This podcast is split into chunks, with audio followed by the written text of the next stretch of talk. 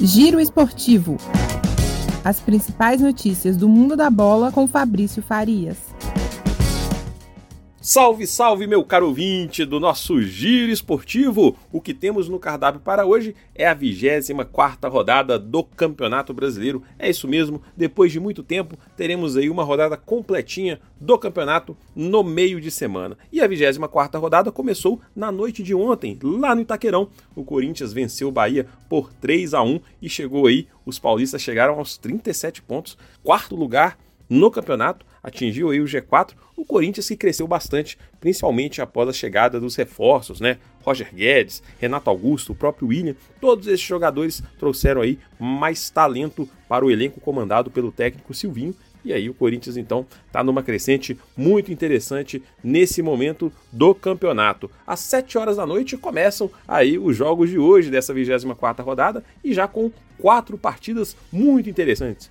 Em Fortaleza, o Ceará recebe o Internacional, teremos também o Esporte recebendo o Juventude, teremos em Chapecó o confronto entre o Lanterninha Chapecoense contra o líder Atlético Mineiro. E também às 7 horas teremos o duelo de Atléticos lá na capital de Goiás, lá em Goiânia, é o Atlético Goianiense contra o Atlético Paranaense. Às 8h30 da noite teremos um jogo isolado, o Bragantino recebendo o Flamengo, o Flamengo que vem aí com jogos a menos, né? Nesse momento ocupa aí a terceira posição, 11 pontos atrás do Atlético, mas com dois jogos a menos, e tem também muitos desfalques para a partida de hoje, já que conta com vários jogadores distribuídos aí nas seleções sul-americanas que entram em campo a partir de amanhã por mais uma rodada das eliminatórias.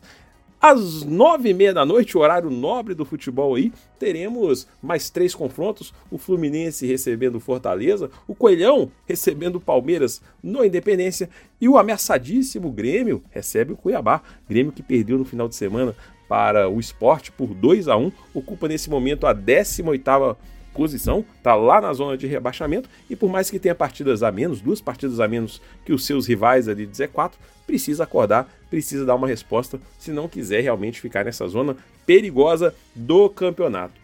A rodada se encerra amanhã com mais um confronto e não é qualquer confronto não, é um clássico São Paulo e Santos no Morumbi, é o clássico Sansão que vai acontecer às seis e meia da tarde, fechando aí a 24 quarta rodada. O São Paulo que precisa realmente é, voltar a vencer. É uma equipe que ainda está bastante inconstante. E o Santos, que está ali na boquinha do Z4, né? o 16 colocado com 24 pontos. Caso o Grêmio, por exemplo, vença na noite de hoje, o Santos já vai dormir no Z4 de hoje para amanhã. Então, com certeza, é um clássico paulista que promete bastante.